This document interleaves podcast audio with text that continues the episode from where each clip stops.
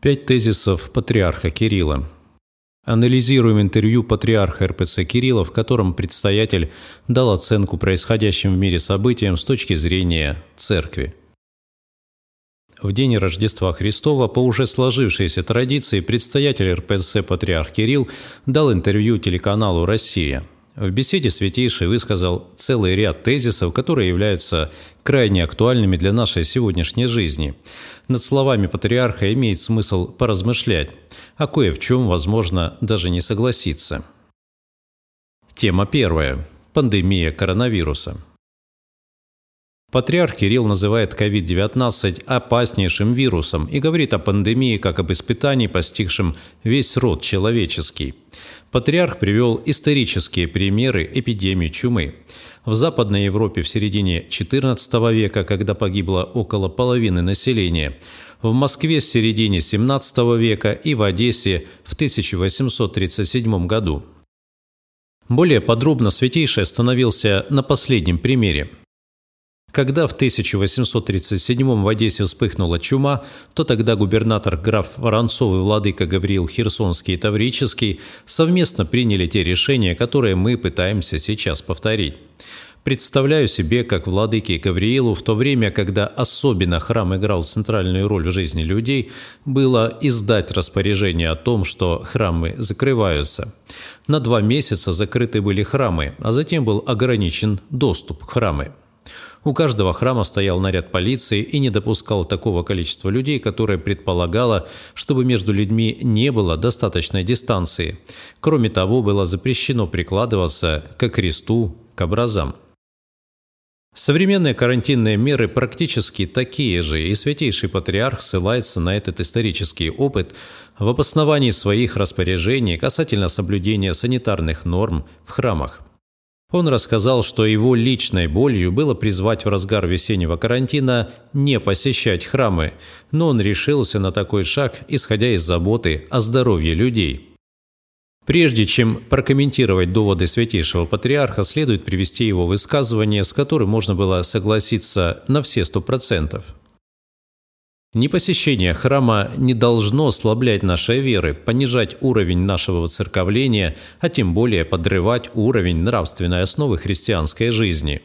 Если с прекращением посещения храма мы перестаем быть хорошими христианами или даже просто перестаем быть христианами, это великий грех – но претерпеть, переждать тот период времени, когда посещение храма может сопровождаться весьма опасными последствиями для здоровья, это тоже долг христианина. Теперь критика. Во-первых, патриарх говорит о том, что карантин, в том числе и закрытие храмов, это временная мера. Ну вот, Всемирная организация здравоохранения чуть более месяца назад предупредила о возможности возникновения следующей пандемии.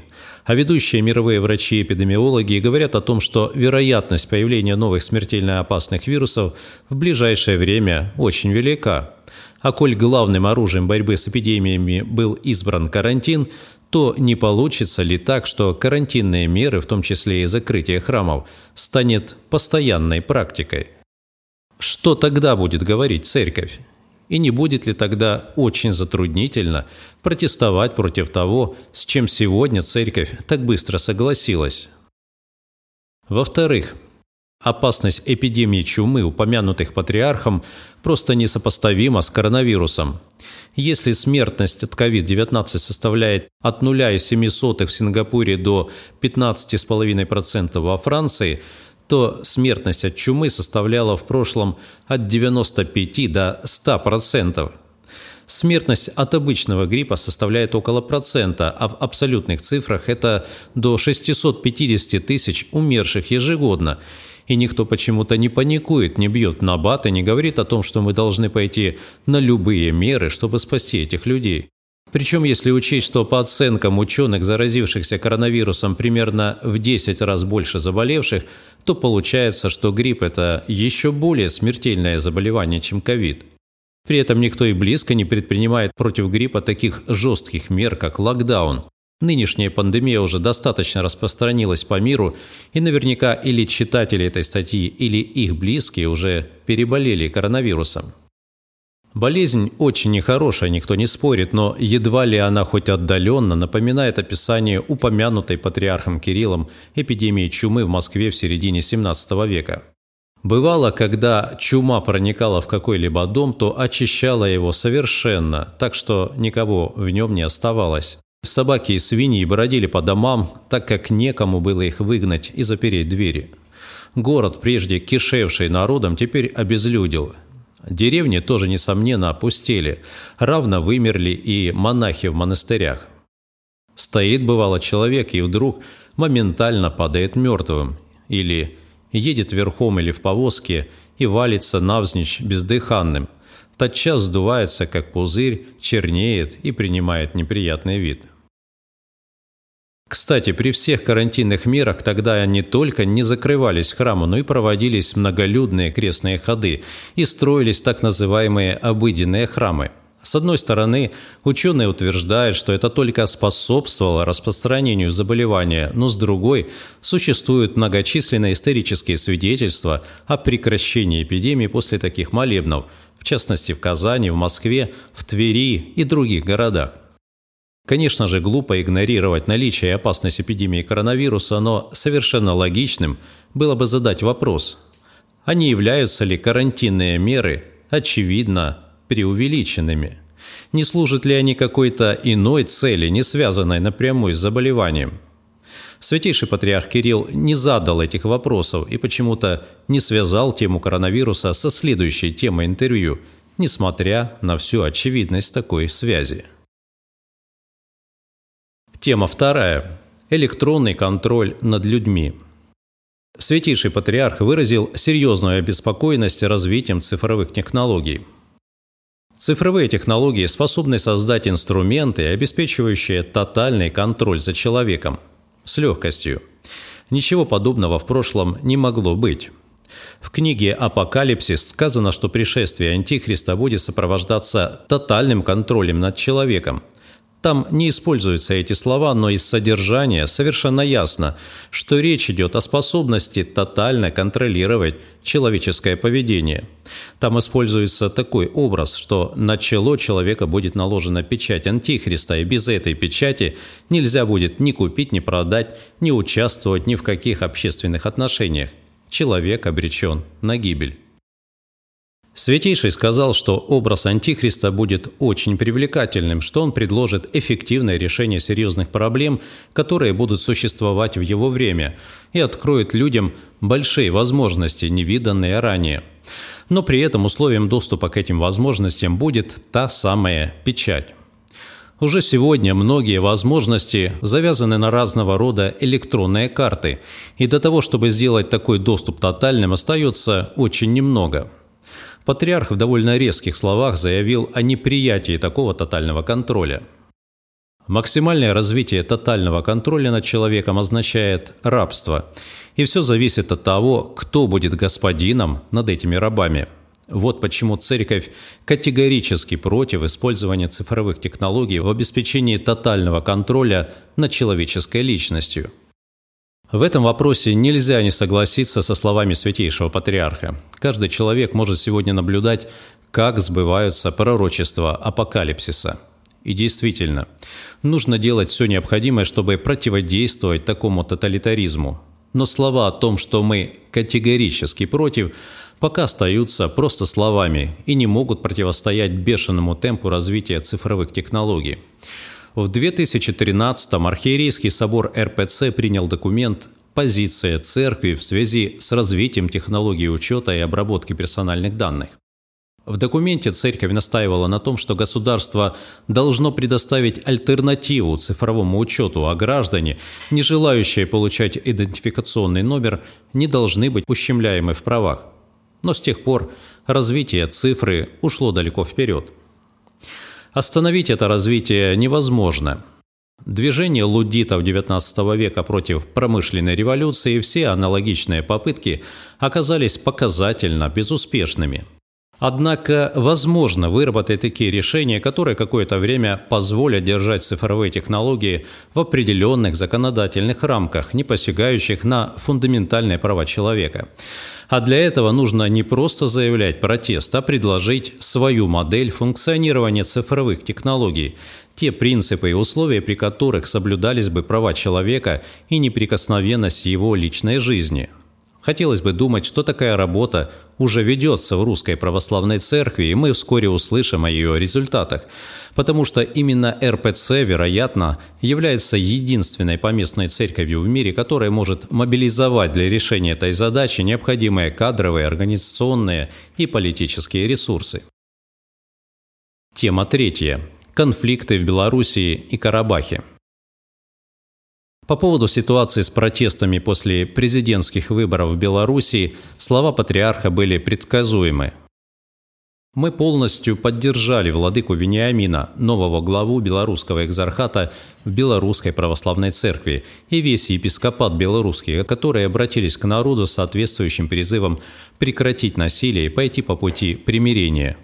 И это обращение направлено было ко всем – со стороны властей были случаи неоправданного насилия, но и со стороны протестующих были проявления радикализма. А вот по конфликту в Карабахе святейший патриарх Кирилл сообщил очень интересную информацию. Русская церковь инициировала обсуждение карабахской проблемы с участием католикосов всех армян и с участием верховного муфтия Азербайджана Паша Заде. Мы провели несколько туров таких переговоров и о многом договорились религиозные лидеры несут в полной мере ответственность за духовное состояние своего народа. Какая сила возьмет верх – сила мира, любви, спокойствия или зла? Вот от этого и будет зависеть поведение людей. Во время этих переговоров достигались конкретные результаты. Не использование религиозных символов, религиозной фразеологии, религиозной мотивации для того, чтобы вдохновить противоборствующие стороны – Оказывается, в военных конфликтах религиозные лидеры вполне могут выступать миротворцами, что они, собственно, и обязаны делать, а не подогревать у своей паствы воинственное настроение. Конечно же, конфликт на Донбассе существенно отличается от конфликта в Карабахе, но нельзя не заметить, как главы ПЦУ и УКЦ Сергей Думенко и Святослав Шевчук как раз и настраивают доверившихся им людей на дальнейшее противостояние – вдохновляют их на борьбу до победного конца, настраивают их на неприязнь к противной стороне, используя при этом именно религиозную фразеологию и мотивацию. Получается, что то, что сумели понять лидеры монофизитов армянской церкви и мусульман Азербайджана, недоступно для понимания лидеров ПЦУ и украинских греко-католиков. Очень прискорбно. Тема четвертая. Преступление патриарха Варфоломея. Святейший патриарх Кирилл не стал облекать свои слова в дипломатически обтекаемые формы, а сказал прямо «Фонар допустил не ошибку, а совершил преступление. Я говорю это с горечью. С чужих мыслей и с чужих слов Константинопольский патриарх совершил то, что он совершил – Патриарх Кирилл заявил, что обладает информацией, позволяющей ему утверждать вмешательство могущественной политической силы, связанной с одной из сверхдержав в решении Фонара по Украине. Собственно, чиновники Газдепа США это и не пытались скрывать, проводя переговоры с церковными иерархами в разных странах и делая соответствующее заявление. И цель всех этих усилий была одна – разрушить единство православия – а какова была логика тех, кто стоял за патриархом Варфоломеем? Кто, собственно, инспирировал этот конфликт? А логика заключалась в том, чтобы оторвать православную Россию от православных братьев и сестер в Средиземноморье и на Ближнем Востоке. Потому что, по мысли этих стратегов, уж слишком большую роль играет православие. Играло православие в формировании этой духовной и культурной общности. Можно ли сказать, что цель этих стратегов достигнута? И да, и нет.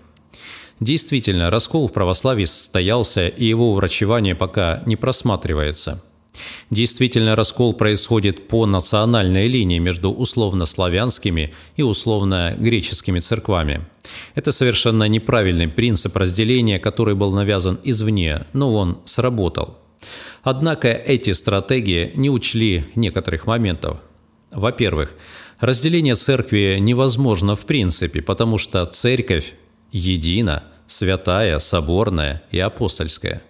Возможно отделение от нее через грех, в данном случае раскола, отдельных частей. Возможно также и воссоединение этих частей через покаяние. Организационно и количественно ослабить церковь можно, но сущностно, онтологически – никогда. Во-первых, признание ПЦУ Элладской, Александрийской Кипрской церквами сопровождается активным сопротивлением значительной части архиереев этих церквей, причем архиереев, имеющих очень высокий авторитет как у себя на родине, так и во всем мире. Например, известнейший богослов митрополит Афанасий Лимассольский. Это дает надежду, что несмотря на отступление глав вышеупомянутых церквей и части епископата, та духовная общность, о которой говорил патриарх Кирилл, все же сохранится. Но говоря о том, что решения Фонара по Украине были навязаны извне, патриарх Кирилл не упомянул, что это навязывание извне встретилось с желанием самого Фонара получить первенство власти в православном мире с утверждением господства Константинопольского патриархата над остальными поместными церквами. Без этого желания быть первым без равных усилия чиновников Госдепартамента были бы тщетны. И это желание, которое прямо противоречит православному учению о церкви, должно получить надлежащую оценку со стороны поместных церквей. Иными словами, папские притязания епископа Константинополя должны быть названы такой же ересью, какой в свое время были названы притязания епископа Рима. Не обошел святейший патриарх вниманием и превращение храма Святой Софии в мечеть. Патриарх Варфоломей ввел раскольников в Киевскую Софию и потерял Софию Константинопольскую. Она стала мечетью. Мне хотелось бы, чтобы люди задумались, что же произошло. Ты отобрал Святую Софию в Киеве у православных людей, у православной церкви. Ты вошел туда и привел туда раскольников, и ты потерял свою собственную Софию. Думаю, что более очевидного последствия, исходящего от Божьего проведения, представить себе было сложно, и последствие наступило незамедлительно, потому-то грех был слишком велик. Жаль только, что этого не видит сам патриарх Варфоломей и поддерживающие его архиереи. Эпилог. О веселье и радости. Святейший патриарх Кирилл Праздник сопровождается проявлением двух эмоций – веселья и радости.